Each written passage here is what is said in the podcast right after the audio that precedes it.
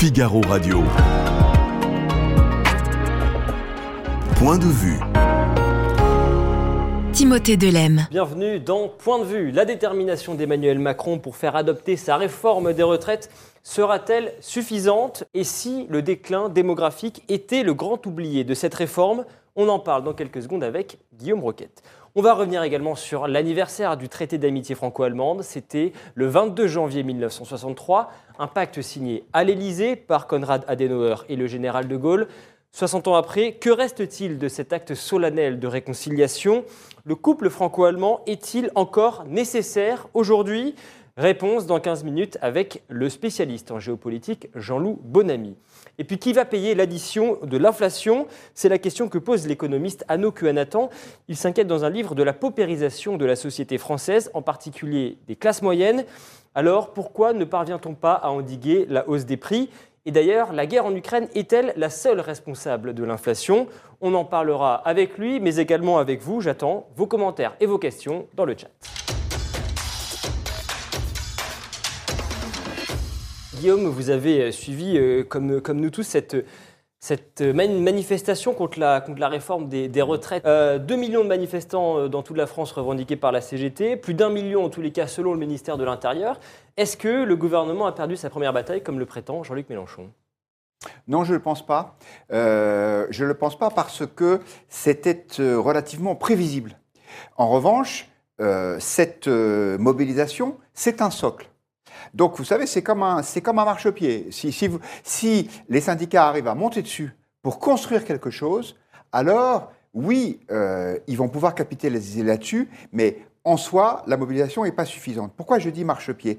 Euh, Je me suis replongé dans la séquence euh, dont rêvent les syndicats qui est celle de 1995. Vous n'étiez pas né. Le plan Juppé, j'étais tout juste né. Voilà, vous étiez tout juste né. Donc le plan Juppé, là encore, c'est des, là encore, c'est des réformes impopulaires. On touche à des avantages des fonctionnaires, ça leur plaît pas. Simplement, à chaque fois qu'il y avait une nouvelle mobilisation, il y avait plus de monde. Et à chaque fois qu'on refaisait un sondage sur la popularité du mouvement, l'adhésion le, était plus forte. Donc, si vous voulez, euh, c'est un, un premier pas pour les syndicats, mais à ce jour, on ne peut pas dire le gouvernement est en situation d'échec. Il faut voir si ça continue ou si ça s'amplifie. Ça veut dire que cette, euh, ce nouvel appel à la mobilisation pour le 31 janvier euh, est crucial. On attend de voir ce qui va se passer. Moi, je suis un peu surpris d'une échéance aussi lointaine. Euh, je pensais qu'il euh, fallait battre le fer quand il est chaud et que les syndicats allaient plutôt mobiliser pour la semaine prochaine.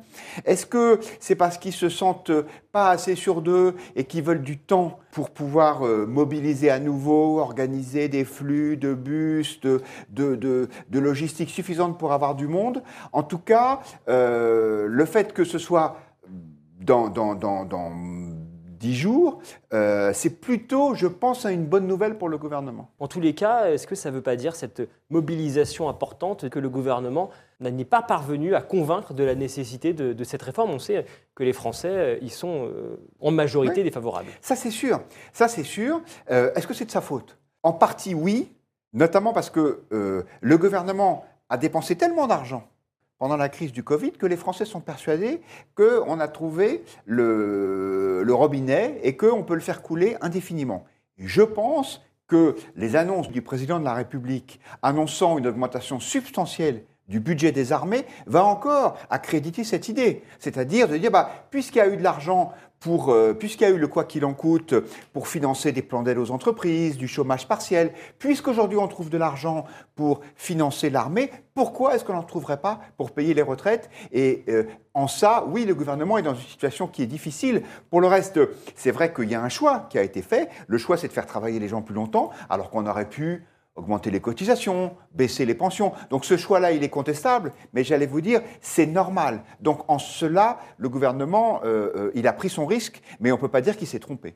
Guillaume, euh, un, mot sur ce, sondage de Doxa Backbone Consulting pour le Figaro. 6 Français sur 10 pensent que l'exécutif va devoir modifier ou abandonner sa réforme, un sondage qui a été réalisé après cette journée de manifestation. Un, un mot peut-être là-dessus, c'est vrai que c'est le problème des réformes, il ne faut pas que les mesures d'accompagnement soient finalement plus coûteuses que euh, la réforme en elle-même. Oui, absolument. Et là, on peut dire qu'en gros, euh, la réforme des retraites, telle qu'elle était prévue originellement, ça devait rapporter 18 milliards en rythme de croisière chaque année. Finalement, finalement, ce sera 12. Pourquoi? Parce qu'il y a eu 6 milliards qui ont été en quelque sorte rétrocédés aux salariés à travers un certain nombre de mesures, la pénibilité, les carrières longues, et puis, ça c'est pas pour les salariés mais c'est pour les retraités, euh, euh, un niveau de pension minimum à, à, à 1200 euros. Donc effectivement, si le, si le, gouvernement recule encore, bah, c'est une mesure qui, c'est une réforme qui ne servira pas à grand chose. En fait, une réforme euh, presque uniquement pour la forme, pour la cosmétique. Donc je- j'entends que les Français pensent que ça va se passer comme ça. Je vois mal le gouvernement reculer encore parce qu'à la limite, il a reculé avant même le bras de fer. C'est évidemment euh, le passage de 65 à 64 ans pour, euh, pour l'âge euh, minimum. Vous savez qu'on avait plutôt évoqué, même s'il n'y avait pas eu d'engagement formel écrit du président de la République là-dessus, un âge minimum de 65 ans. 65 ans, Chris Cross nous dit ah oui, le gouvernement va forcément reculer d'une manière ou d'une autre. Euh, Christian Léon Toussaint qui lui répond non, Claudius, c'est sûr que le gouvernement est du côté des travailleurs pour la retraite. Euh, beaucoup de messages, beaucoup de, débats en tous les cas sur le, euh, dans, le, dans le chat du Figaro. Guillaume Roquette, on a vu beaucoup de syndicats lors de cette manifestation. On a vu également des responsables politiques de gauche qui sont opposés à cette, à cette réforme. C'est une aubaine pour eux parce qu'ils ils avançaient plutôt en ordre dispersé à l'Assemblée nationale depuis la rentrée. C'est peut-être l'occasion euh, pour eux de se rabibocher. Oui, effectivement, c'est une divine surprise pour euh, la France insoumise qui était euh, fragilisée par ses affaires. Je pense évidemment à Adrien Quatennens, fragilisée par cette espèce de coup de force de Jean-Luc Mélenchon qui a écarté de la direction de son parti tous les gens qui pouvaient lui faire de l'ombre.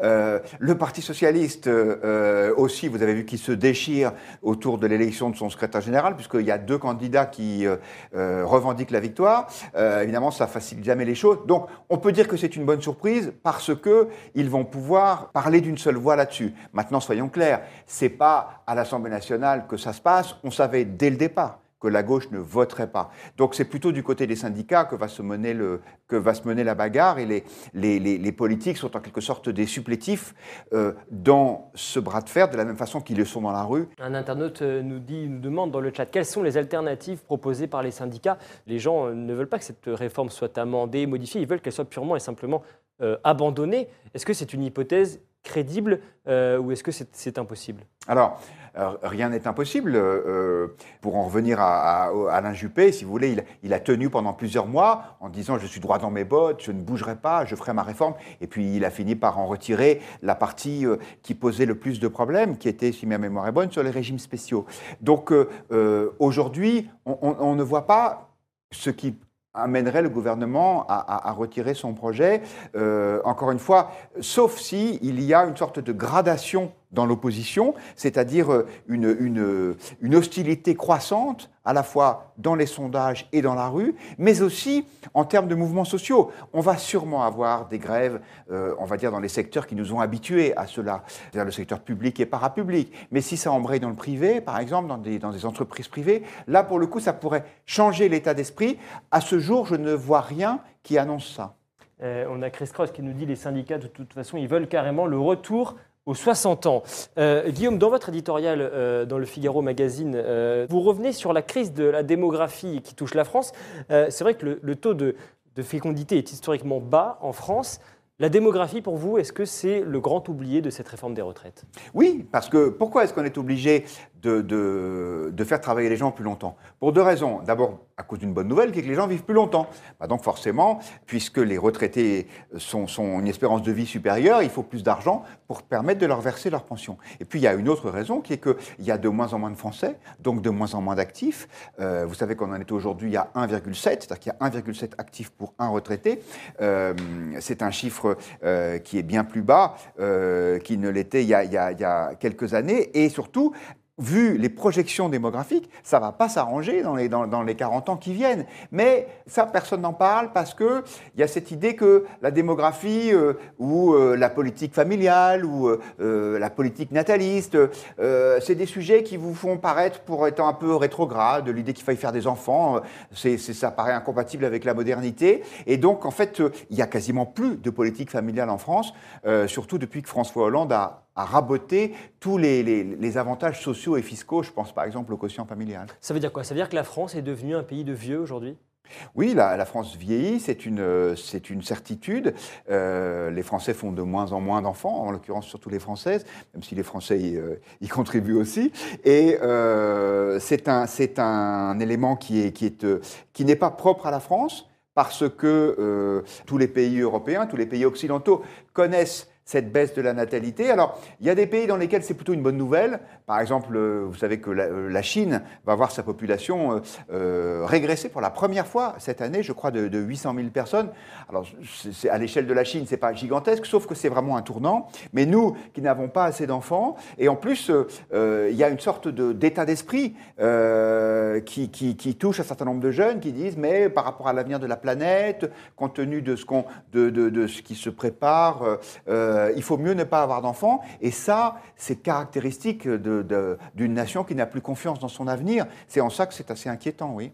Euh, vous reprenez à votre compte cette phrase du célèbre démographe Alfred Sauvy euh, qui disait nous, ne préparons pas notre retraite par nos cotisations, mais par nos enfants. Que voulez-vous dire? Bah, Ça veut dire que tout simplement, euh, on peut euh, augmenter euh, les cotisations, mais ça n'est pas suffisant. C'est-à-dire qu'on ne peut pas imaginer un pays où il y ait autant de retraités que d'actifs. Sinon, le système va devenir absolument insupportable. La charge qui va peser sur la population active sera, sera excessive, sera même intenable. Et donc, c'est vrai qu'un pays où il y a de moins en moins d'enfants est un pays où le problème des retraites se se posera avec de plus en plus d'acuité.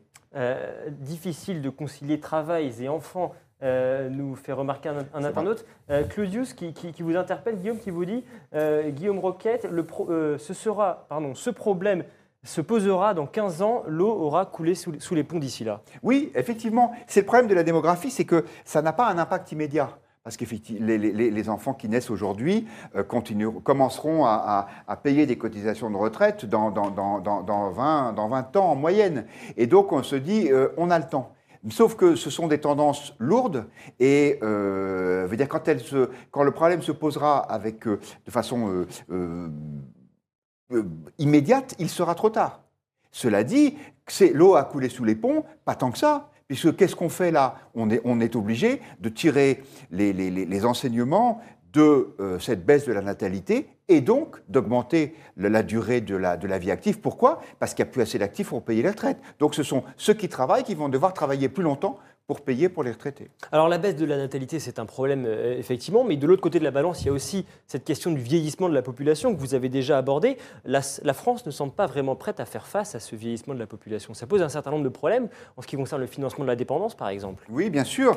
Euh, c'est un problème très, très large qui fait que globalement, le coût des, des, transferts sociaux va être de le coût de, plutôt de, de l'assurance sociale au sens large, c'est-à-dire à la fois euh, la couverture maladie et, le, et, la couverture des retraites, ce sera de plus en plus prégnant. Et euh, euh, vous savez, on avait parlé de la création d'un nouveau risque de la sécurité sociale, qui était le, le risque de la dépendance. Jusqu'à présent, ça ne s'est pas concrétisé, mais à moins d'augmenter à nouveau les prélèvements euh, fiscaux et sociaux sur les Français, je pense qu'il va falloir faire des choix. C'est-à-dire qu'il y a d'autres dépenses qui vont devoir être, être réduites à la baisse, sinon on n'y arrivera pas. Euh, François Bayrou a, présenté un pacte démographique en mai 2021. Euh, il disait notamment, je le cite, avec la crise du Covid-19, l'impensable étant survenu, il devient plus impensable. Dès lors, un climat pessimiste pourrait peser sur le désir d'enfant de nos concitoyens. Est-ce qu'il faut imputer la baisse de la natalité à la crise sanitaire? Alors non, parce qu'elle avait déjà commencé avant. Euh, la, baisse de la natalité en France, c'est un, un, phénomène ancien. Je pense qu'il y a une partie euh, qui est euh, culturelle, j'allais presque dire civilisationnelle, c'est-à-dire que aujourd'hui les gens font un certain nombre de choix, et en particulier celui d'avoir moins d'enfants qu'on en avait il y a une ou deux générations. Mais il y a aussi quand même, à mon avis, une, politique publique qui n'est pas encore suffisamment incitative. Il y a, il y a eu un sondage très intéressant dont je parle dans mon éditorial, qui était un sondage sur le désir d'enfant. C'est-à-dire on a, on a demandé aux Français, mais dans l'idéal, s'il n'y avait pas de contraintes, combien d'enfants aimeriez-vous avoir? Et la moyenne ressortait à 2,39 enfants euh, par famille. Donc c'est plus que le nombre d'enfants par famille Oui, c'est plus parce que la réalité, c'est 1,8.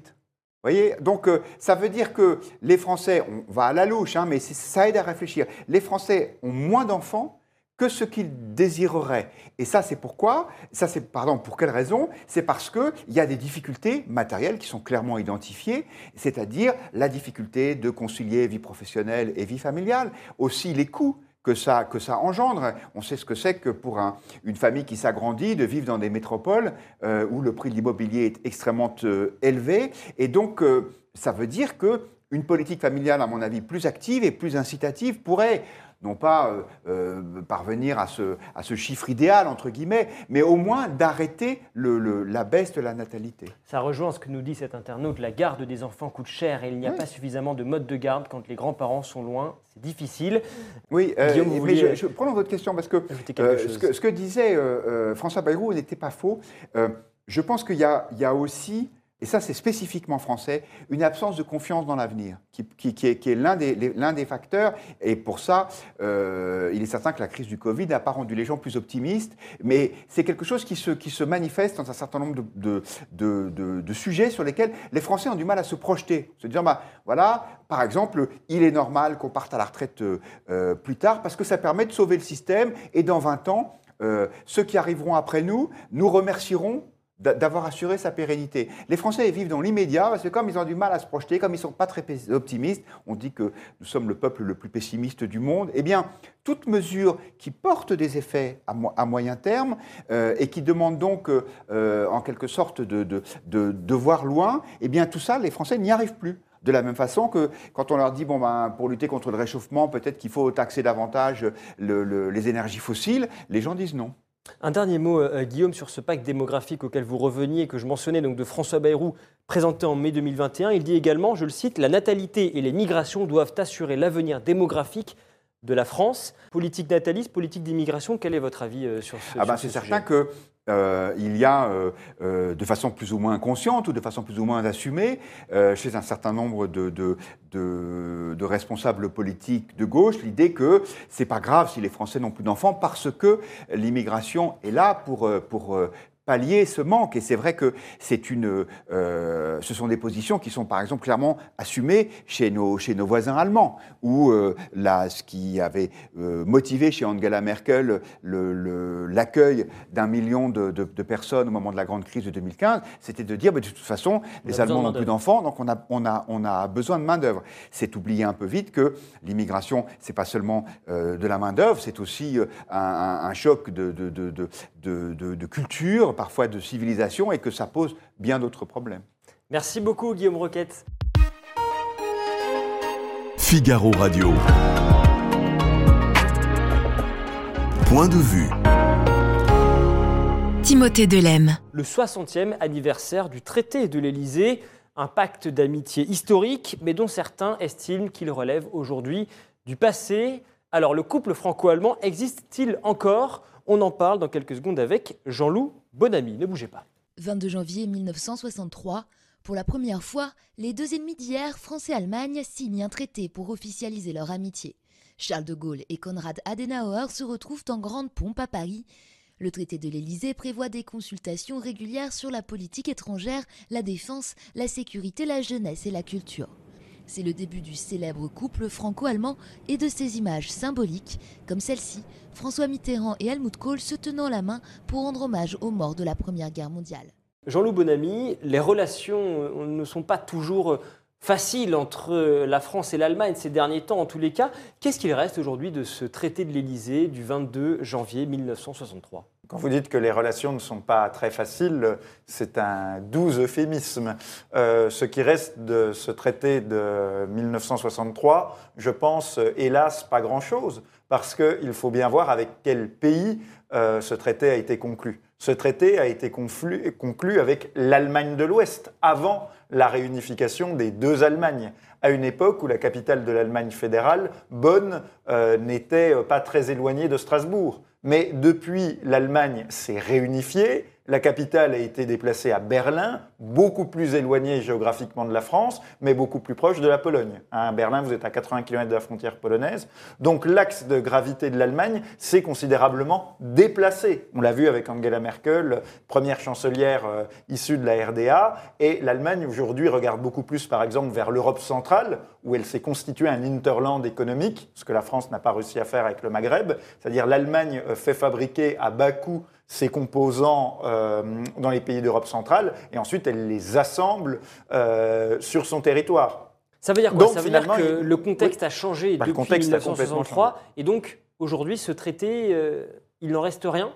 Ah bah, ce traité, il n'en reste rien parce qu'aujourd'hui, euh, euh, en 1963, on était euh, très peu de temps après, on était 18 ans après la fin de la Seconde Guerre mondiale, avec des personnes, le général de Gaulle, Adenauer, qui avaient connu euh, cette guerre. Aujourd'hui, les choses ont complètement changé. L'Allemagne a, a le sentiment qu'elle n'a plus à payer pour la période du nazisme et elle mène aujourd'hui une politique de cavalier solitaire extrêmement agressive au détriment des intérêts français. Quand euh, Angela Merkel fait le choix unilatéralement euh, d'accueillir un million de migrants sans consulter ses partenaires européens, ou quand elle avait fait le choix d'arrêter euh, unilatéralement le nucléaire alors que ça a fait bondir la pollution euh, allemande et que ça a également euh, mis en difficulté euh, nos propres énergéticiens, ou quand euh, très récemment, parce que là c'est le nœud actuel du problème, l'Allemagne fait un bouclier euh, antimissile euh, qui n'inclut pas les Français euh, avec les Britanniques, on voit bien que l'Allemagne, ou, ou quand l'Allemagne bataille à Bruxelles et fait tout un travail de lobbying pour que le nucléaire ne soit pas considéré comme une énergie renouvelable dans le cadre de la transition écologique, Finalement, pour l'instant, heureusement, cette campagne de lobbying a échoué. Mais du coup, l'Allemagne ne s'est pas avouée vaincue et elle fait tout pour que maintenant l'hydrogène qui serait issu du nucléaire ne soit pas considéré comme du renouvelable et du coup ne puisse pas euh, bénéficier euh, d'aide. On voit bien que le but de l'Allemagne, c'est ici de détruire euh, le nucléaire français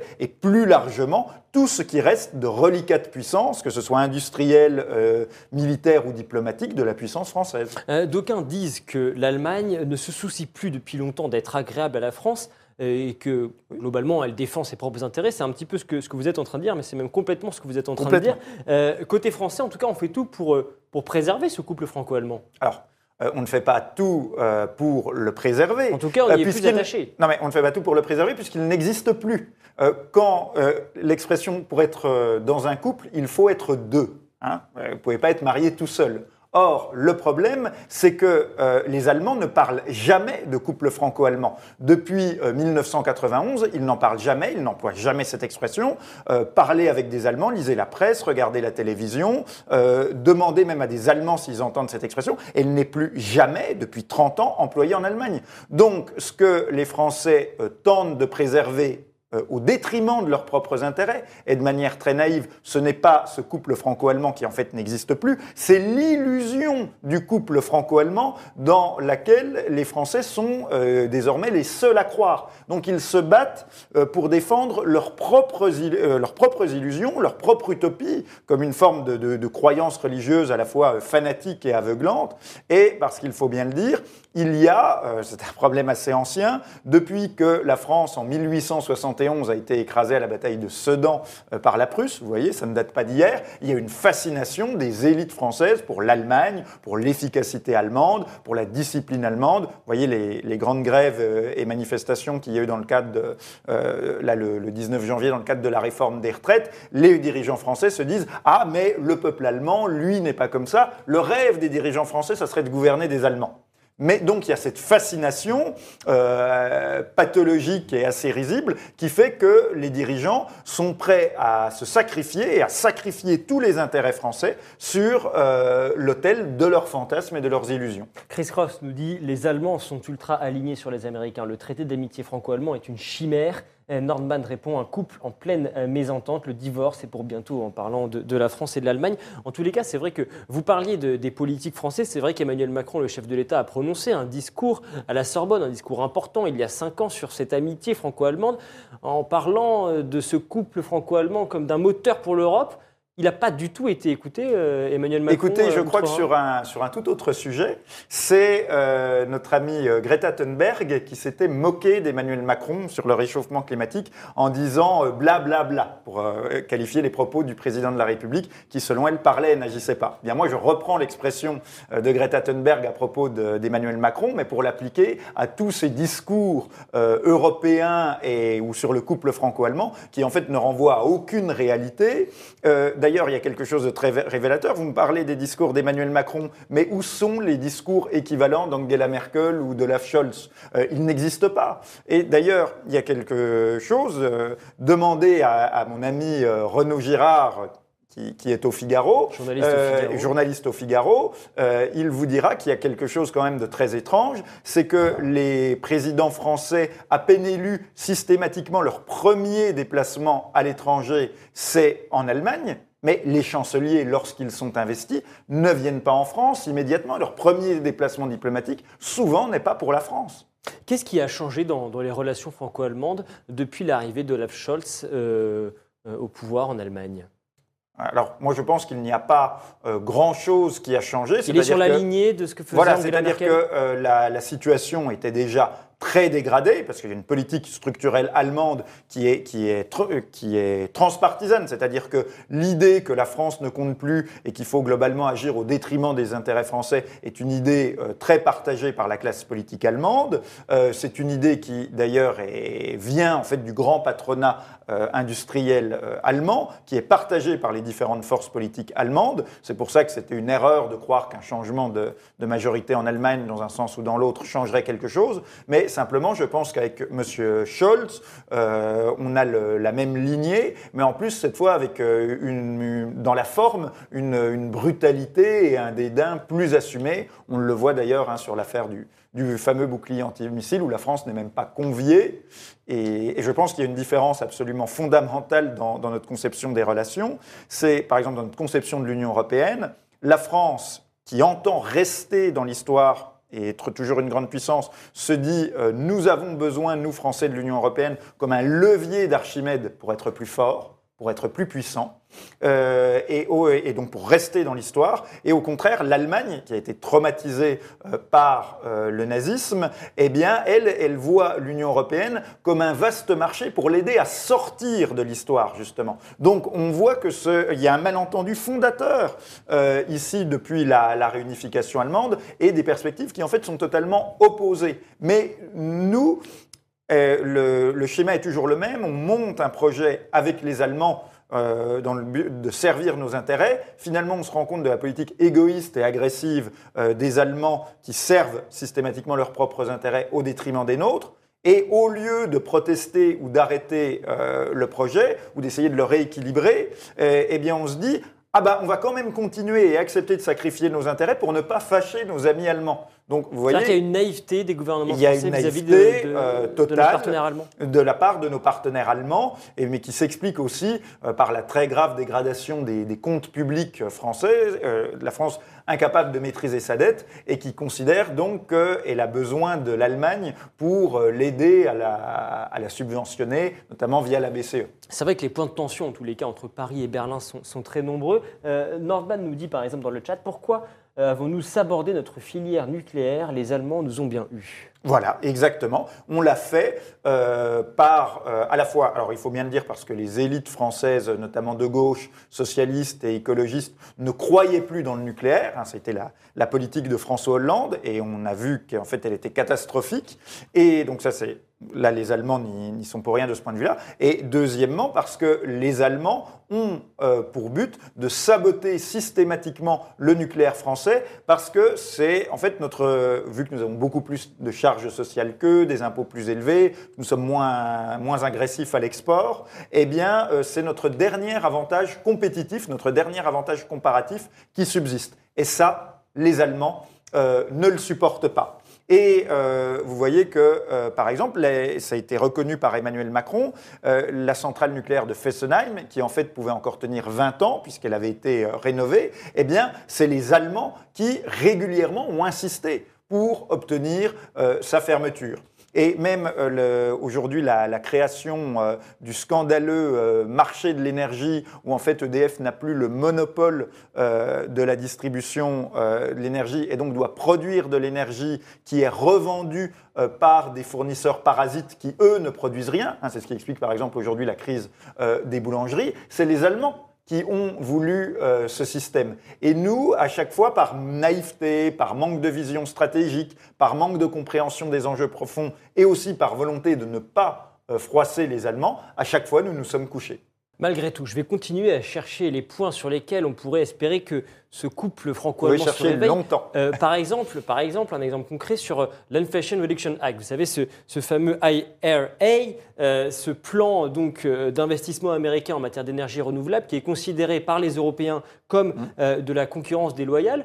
on nous dit, en tout cas, que euh, les Allemands et les Français euh, sont en train de discuter, euh, qu'on pourrait apporter une réponse commune à ce plan américain. Qu'est-ce que, qu'est-ce que vous en pensez? Quel est votre point de vue sur ce sujet? Oui, alors il y a plusieurs petits problèmes. Déjà, c'est un plan qui concerne la transition écologique. Or, pour faire la transition écologique, il faut justement, on en parlait, faire du nucléaire. C'est ça la vraie énergie de la transition écologique. Ça avait été d'ailleurs expliqué dans le Figaro. Si on avait investi tout l'argent qu'on a mis euh, dans les éoliennes et dans le soi-disant renouvelable, si on l'avait investi au niveau mondial, à l'échelle mondiale, dans le nucléaire, eh bien, euh, il y aurait 18% euh, d'émissions de gaz à effet de serre en moins. Et donc, on ralentirait le réchauffement climatique.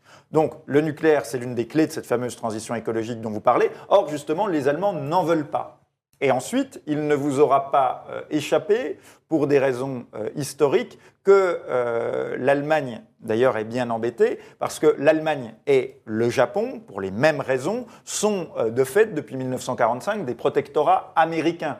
Donc, beaucoup plus que la France. La France, par son siège euh, permanent au Conseil de sécurité de l'ONU, par la bombe atomique, euh, par la politique du général de Gaulle, par le fait qu'elle n'ait pas été ni un coupable ni un vaincu de la Seconde Guerre mondiale, et plus indépendante vis-à-vis des États-Unis, contrairement à l'Allemagne et au Japon.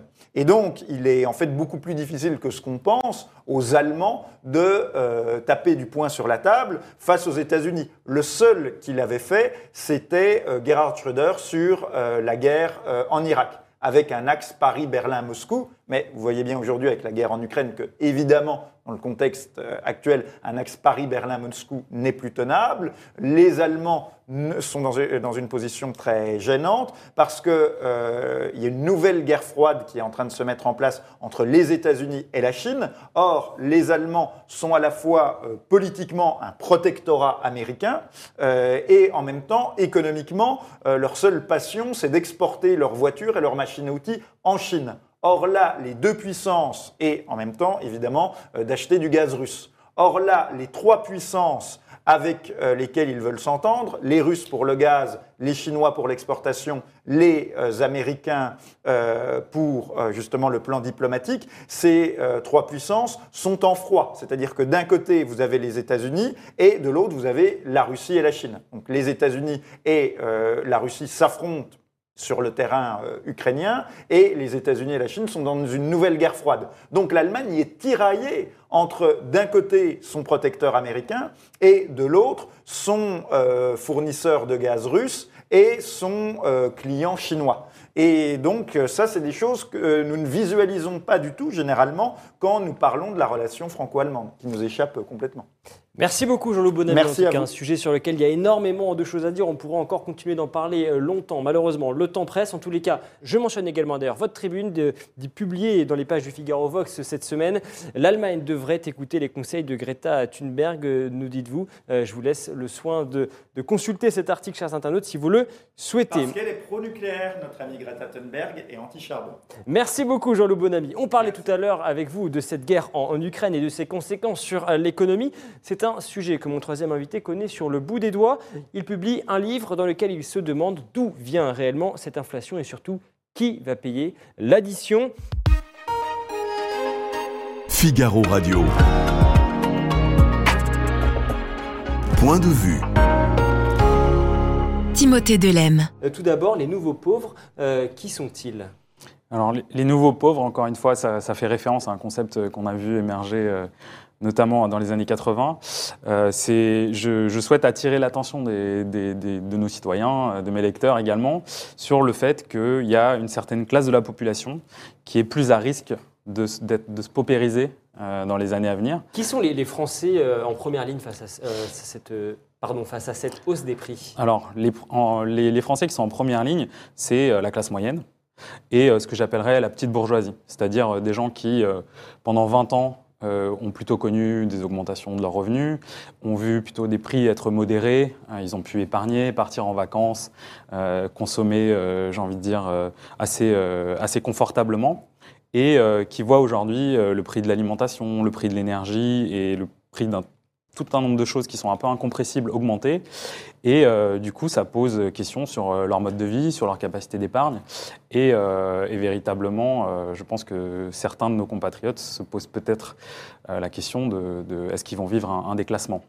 Pourquoi les Français ne sont pas tous égaux sur cette, sur cette question, sur cette hausse des prix? Alors, les, les Français ne sont pas tous égaux pour des raisons différentes. C'est D'abord, nous avons tous euh, des, paniers de consommation, des habitudes de consommation euh, qui, sont, très différentes.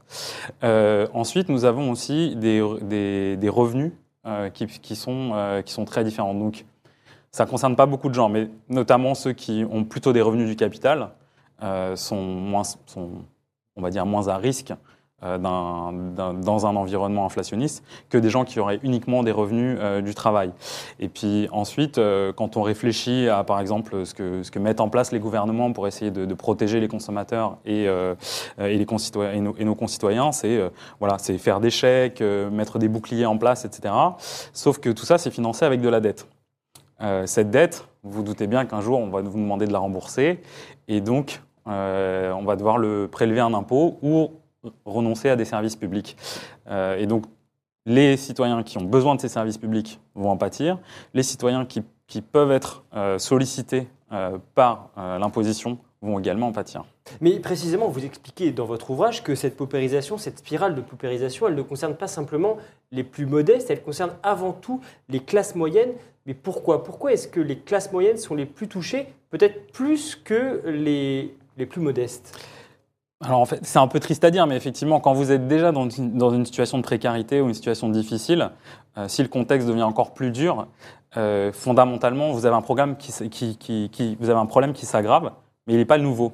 Tandis que c'est pour ça vraiment que je parle, j'utilise le terme de, dé- de déclassement, c'est-à-dire que quand, quand vous avez un certain confort de vie euh, et que demain vous devez rogner sur ce confort de vie, là c'est véritablement un déclassement et euh, une impression de, de- de paupérisation.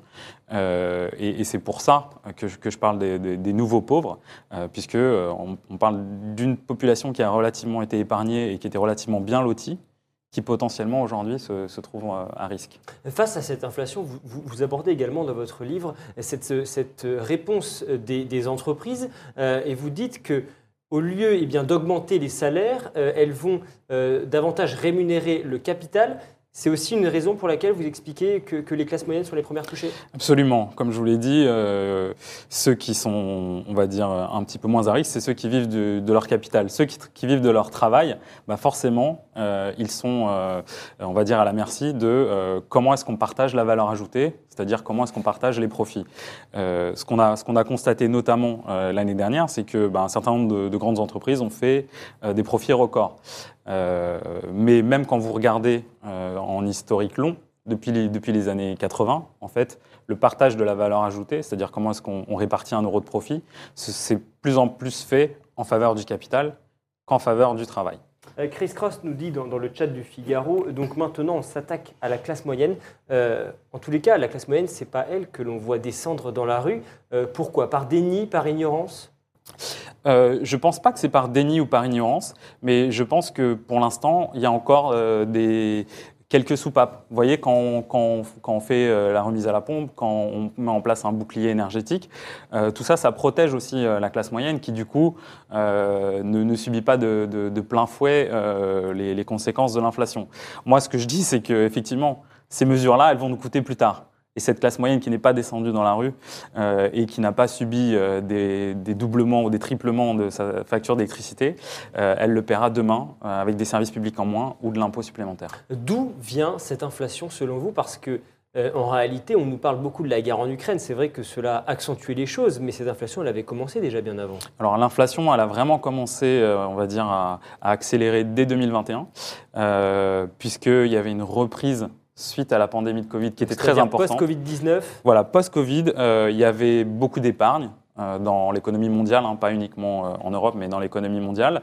Et il y avait une volonté de, de- de consommation. Donc aux États-Unis, en Europe également, les gens voulaient consommer. Sauf que les chaînes de valeur globale, elles n'étaient pas de nouveau fonctionnelles. C'est-à-dire que pour un produit très basique, ce qu'on doit garder en tête, c'est qu'il faut plusieurs dizaines, plusieurs centaines d'entreprises à travers le monde qui coopèrent. Et il y a une mécanique qui est censée être bien huilée et qui, fonctionne normalement très bien, euh, qui vous permet euh, d'aller sur un site, de, cliquer sur acheter et de vous faire livrer le lendemain. Sauf qu'avec la pandémie, tout ça, ça a été un peu euh, bouleversé et remis en cause. Et donc, si vous vouliez obtenir quelque chose rapidement, bah, fallait payer plus cher. Les entreprises et les consommateurs étaient prêts parfois à payer plus cher. Ça a enclenché euh, une dynamique de, de hausse des prix. Et c'est comme ça que la France est arrivée à ce, à ce cycle d'inflation durable? alors, non, ce que j'explique, c'est que là, euh, et c'est tout le propos de mon ouvrage, c'est que l'inflation que nous vivons aujourd'hui, euh, elle est plutôt le con- la, la conjonction de certains facteurs conjoncturels. Donc la sortie du, du Covid, la guerre en Ukraine aussi, bien entendu, qui a été un catalyseur fort. Mais ce que nous avons vécu en 2022, et ce que nous continuons de vivre en 2023, pourrait être quelque chose qui, qui- qui pourrait euh, se produire à répétition à moyen terme. À 5, 10 ans, ça pourrait se produire régulièrement. Ça veut dire qu'on est parti pour une inflation qui est, qui est partie pour durer, justement? Alors l'inflation, euh, elle, elle- elle peut euh, revenir et être durable. Et je tiens aussi à faire une autre distinction que je fais dans l'ouvrage, c'est qu'il faut distinguer inflation et ce que j'appelle la vie chère. C'est-à-dire que l'inflation, c'est une mesure statistique de la dynamique des prix. Comment est-ce que les prix évoluent d'un mois sur l'autre, d'une année sur l'autre. Mais euh, je pense que si on dit demain à nos compatriotes que euh, le litre de diesel est à 2 euros, c'est cher. Mais il n'y aura pas beaucoup d'inflation par rapport à l'année 2022. Vous voyez ce que je veux dire? Donc ça veut dire que euh, même en cas de, de stagnation de l'inflation, la vie restera chère? bah, Ce qu'il faut, c'est qu'il faut un rattrapage des revenus. C'est vraiment ça la problématique. C'est qu'aujourd'hui, euh, si vous avez une inflation qui est forte et que les revenus ne suivent pas, de toute façon, ça voudra dire que collectivement, nous avons perdu du pouvoir d'achat. Ça veut dire quoi? Ça veut dire qu'on va vers une France durablement à deux vitesses avec des, des, des- j'allais dire des pauvres, des moins riches en tous les cas, et des, et des, et des- des personnes qui ont des revenus plus aisés et qui, eux, sont capables d'augmenter leurs standards pour faire face à cette hausse des prix, c'est ça? Potentiellement, ça veut tout simplement dire que les salariés doivent aussi remettre en cause euh, le partage de la valeur ajoutée. C'est véritablement un point. Euh, je pense que l'année 2022 et aussi l'année 2023, d'un point de vue social, on le sent. Il y a beaucoup de tensions dans le pays. Et euh, pour, être, pour être même assez, assez, assez provocateur, cette année, on a vu des mouvements sociaux, en Angleterre par exemple, qu'on n'avait jamais vu depuis une trentaine d'années. Aujourd'hui, on voit des mouvements sociaux en France dans des secteurs où on en voyait peu. Dans la finance, par exemple, on voit aujourd'hui euh, des, des entreprises où il y a des grèves, des débrayages. Euh, c'est quelque chose qui est assez inédit. En France, comment est-ce que vous évaluez ce, ce risque d'explosion sociale? Le risque d'explosion sociale, on l'a vu en France, il n'est pas négligeable. On a, on a tous euh, en tête l'épisode des Gilets jaunes. Euh, donc véritablement, euh, il ne faut pas le sous-estimer. Euh, Aujourd'hui, il y, a un- cocktail euh, économique et aussi un agenda politique euh, qui font que les choses sont très tendues. Je crois que tout le monde a vécu la grève d'hier. Donc véritablement, l'inflation, il faut aussi dire que la dynamique économique va vers un ralentissement pour, pour cette année. Donc potentiellement, ça veut dire moins d'activité économique, de l'inflation qui va rester avec nous, un agenda politique chargé. euh, voilà, vous avez quand même euh, des éléments qui peuvent, euh, qui plaident, ou en tout cas qui peuvent laisser penser que que le climat social restera très tendu. C'est vrai, mais pourtant, justement, le pouvoir d'achat a été une des thématiques centrales de la campagne présidentielle. D'ailleurs, au mois de, ju- de juillet dernier, le Parlement a adopté une loi sur le pouvoir d'achat. Et pourtant, on n'arrive pas à faire face à cette inflation. L'inflation est toujours là, les ménages souffrent. Pourquoi, justement, est-ce qu'on n'arrive pas à contrecarrer les effets de la hausse des prix en France? En fait, la problématique, c'est que, comme je vous l'ai expliqué, il y a la reprise post-Covid. Donc, ça veut dire qu'en fait, euh, le, le déséquilibre entre l'offre et la demande, il vient de l'offre. Donc, faire des chèques, ça ne va pas euh, remplacer le manque euh, de voitures, de, de- de biens et d'équipements qu'on voudrait, la- voudrait acquérir, en fait. Ça veut dire que la stratégie des aides publiques d'Emmanuel Macron, selon vous, c'est pas la bonne? Pour moi, cette stratégie, c'est une, stratégie de la rustine. C'est-à-dire que, euh, ou c'est tout simplement euh, votre marmite, vous sentez qu'elle bout, donc vous mettez le couvercle dessus. Peut-être que ça va se calmer, mais, en- mais en réalité, ce qui détermine la température dans la marmite, c'est en dessous. Mais alors, qu'est-ce qu'il faudrait faire? Bah écoutez, ce qu'il faudrait faire, c'est, et il y a des gens qui le, qui le mentionnent, euh, vous, vous- vous venez de recevoir quelqu'un qui, qui parlait de l'énergie, bah, vous voyez, si aujourd'hui les prix de l'énergie sont très chers, c'est parce qu'on a un déficit d'offres.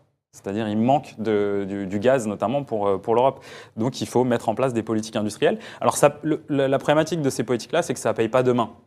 Vous voyez, ça va prendre plusieurs années. Et c'est pareil, demain, si on se dit, en fait, euh, on se rend compte qu'on est trop dépendant de tel ou tel pays pour produire euh, des voitures, des batteries, euh, euh, certains médicaments, ça veut dire qu'il faut les rapatrier. Mais une usine, elle ne se construit pas en, en trois semaines. Est-ce que vous pensez euh, précisément que l'on peut espérer une, relocalis- une relocalisation des industries en France? Il y a deux choses qu'il faut garder en tête. Oui, c'est possible, c'est avant tout un choix politique. Et la deuxième chose, par contre, et c'est ça aussi qu'il faut que les, euh, vos, téléspectateurs gardent à, l'esprit, c'est que ce sera inflationniste. Si aujourd'hui, on a des médicaments qui sont produits en Asie, si on a euh, des composants euh, électroniques qui sont produits en Asie, c'est parce que c'est moins cher. Donc si on les rapatrie et qu'on veut les faire produire en France, ça coûtera plus cher. Donc ça veut dire que c'est- c'est pas la bonne solution? Je ne dis pas que ce n'est pas la bonne solution. Je dis qu'il faut, il faut qu'on fasse un choix. Euh, les gens qui, qui vous tiennent un discours politique de souveraineté, ce qu'ils ne vous disent pas, c'est qu'effectivement, rapatrier une usine, ça nous fait des emplois. C'est c'est positif, c'est très bien. Par contre, c'est aussi potentiellement de l'inflation.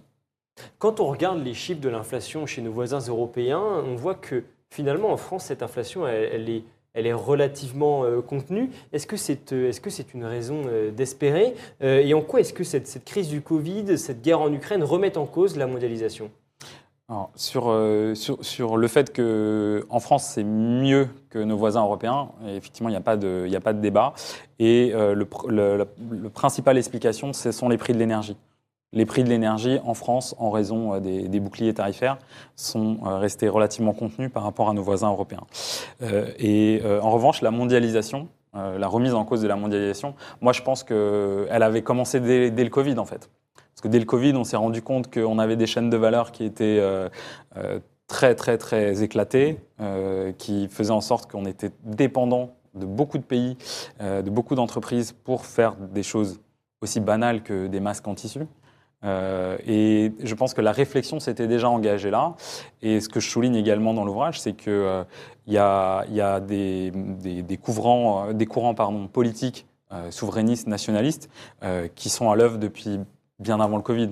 Quand on pense au Brexit, quand on pense à l'élection de Trump, ce sont des événements qui ont précédé le Covid. Donc il y avait déjà, si vous voulez, un débat autour de, de- la mondialisation, notamment lié autour de sujets liés à l'emploi. Euh, Les délocalisations, etc., qui était un sujet, euh, un sujet euh, compliqué. Aujourd'hui, on le voit que c'est d'autant plus prégnant parce qu'en plus de sujet de- des- des emplois, vous avez aussi maintenant des sujets de souveraineté énergétique et de souveraineté industrielle qui se posent. Et des sujets que vous abordez en tous les cas dans votre ouvrage que l'on recommande, Les Nouveaux Pauvres, Inflation, Vie chère, qui, pour payer l'addition, c'est publié aux éditions du CERF et on le recommande. Merci beaucoup à Nathan d'être venu sur notre plateau.